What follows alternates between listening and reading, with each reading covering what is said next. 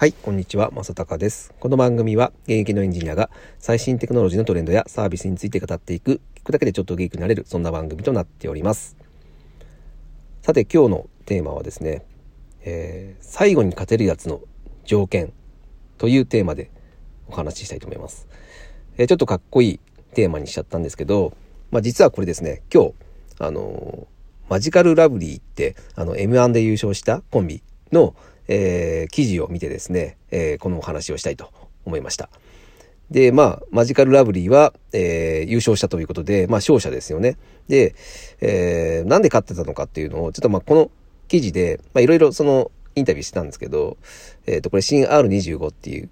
ものの記事なんですけど、その中で、えーすごく面白かったので、えー今日は紹介したいと思うんですけど、えっ、と、まあ、か、いろいろ、勝った要素っていうのはあると思うんですけど、そのうちで、まあ、すごい僕はこれは重要だったな、面白いなと思ったのが2つあって、えー一つが、えっと、彼ら、実は2017年に出ていて、M1 に出ていて、決勝戦で出て、あの、最下位になったんですよね。で、そこで、えー本当に、あのー滑って、あの、上沼恵美子さんに、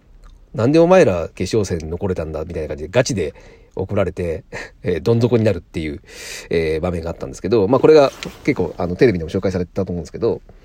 で、えーまあそんな状態で、まあ今年は、えーやってやるぞということで、えー挑んだんですけど、まあただその、あの、やっぱ M1 って、あの、順番とかの流れがあるじゃないですか。で、流れがあると思うんですけど、で、その中で、えっ、と、この、あの今回の順番的には、えーま、マジカルラブリー的にはあまり良くなかったんですね。えーまあ、つまり、えっ、とですね、まあ見てた人はわかると思うんですけど、えっ、と、中盤ぐらいで、あの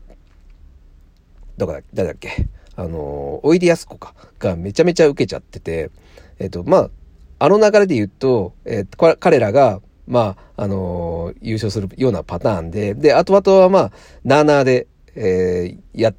流れていってしまうような流れだったんですね。で、えっ、と、そこで、えっ、と、野田さんが、今の空気のままじゃまずいということで、えっ、と、まあ、これ、あの、メディアでも結構騒がれてましたけど、えー土下座をした状態で、えー登場したと。で、それは本当に直前、直前に土下座で、えー登場して、で、どうしても笑わせたい人がいる男ですっていうセリフをする、言うっていうのを直前に、えー考えてやったそうです。まあ、それは今のままじゃ、このままじゃ僕らのネタは滑るということで、まあ、その野田さんがもう独断で、うん、これをやって空気を変えたいっていうことでやったと。で、それが見事にはまってですね。で、あの、まあ、こいつらは、えーまあ、見てる側が、あの、わかりやす、わかりやすかったんですよね。うん。あの、前はすごく滑って屈辱的な思いをして、ただ、え今回はそのリベンジとして、チャレンジャーとして来たみたいな感じの雰囲気が出て、うん。なんかそっから、その、えっ、と、笑えるような空気になったんですよね。やっぱ、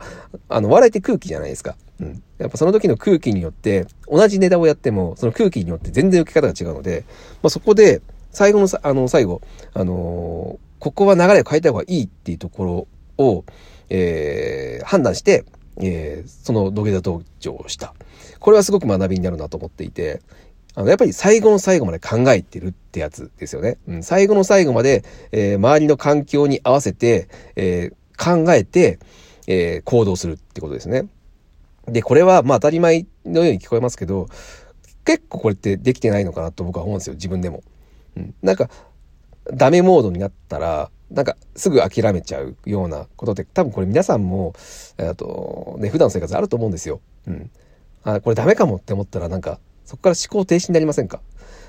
うん。なんか、そこでダメかもと思っちゃうっ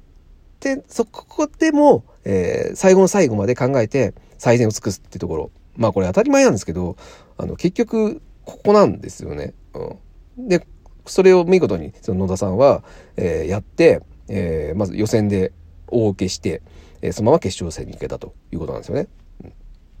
で、もう一個あって、その決勝戦ですね。まあ、決勝戦も、まあちょっとあれは話題になりましたよね。あの、釣り革でめちゃめちゃ揺られまくっちゃって、で、その中で一番、あの、ドカンとなった場所が、あの、トイレに行って、その、おしっこをですね、あの、まあ、なんか揺れ、揺れで大変なことになっちゃうっていうのところが多分一番受けたと思うんですけど、で、実はそこは、あの、まあ、ね、おしっことかいう、まあ、下ネタなんで、あの、その、お偉いさんテレビ局のお偉いさんに、あの、これはまずいから、まあ、やめてくれみたいなことを言われたらしいんですね。なので、まあ、あの、その直前までは、その、えー、部分っていうのは、なくしたパターンでやったそうなんですね。おしっこを使わないパターン。ですが、まあ、前日に、いや、やっぱりこのネタは、このボケをしないと面白くないということで、あの、急遽、あの、その、おしっこのネタに戻したそうです。で、これなんで戻したかというと、まあ、当然、お偉いさんに言われてるから、ね、その、偉い人に、あの、その、批判、批判というか、反発しちゃう、しちゃうことになるし、まあ世間的にもね、やっぱ、あの、下ネタって嫌われやすいので、まあそういったリスクもあるんですけど、ただ彼らは、えっ、ー、と、このボケが、えー、好きな、その自分の信頼している芸人、仲、芸人の仲間は、このボケが好きっていう人がいっぱいいたらしいんですね。なので、まあ彼らは、えー、まあ、一番ね、そのお笑いをし、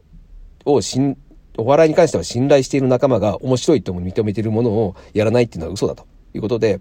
うん、これはやろうってことで決めたらしいです。うん。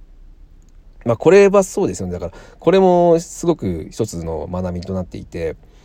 まあ結局ね、まあ正解ってわかんないじゃないですか。どの分野も。今、特にそうですよね。もうトレンドがもう移り変わりまくっちゃって何が正解かわかんない。だったら、えー、自分そして自分が信頼してる周りが一番これ面白い、これ一番いいって思ったものを信じるっていうのは、これも案外自分ではできていないことかなと思いますよね。あのー、ね、さっき言った通り、お偉いさんって言いますけど、まあ、会社の偉い人が、えー、これやれって言ったら、まあ、やった方がいいんだなと思ってやっちゃうし、で、なんかやっぱり周りの目って気にしちゃうと思うんですけど、やっぱそこを、えー、流されないで、自分、そして自分の信じてる仲間の、えー、意見に従って、それを信じにく、信じ抜くっていうことですね。これが、えー、すごく大事だ。まあ、これによって実際にマジカルラブリーは勝ってですね、優勝して、まあもうね、あの、結果が全てなんで、彼らも言ってましたけど、結果が全てなんで、えー、まあ彼らの漫才ってね、あのー、ね、まあ、ちょっと、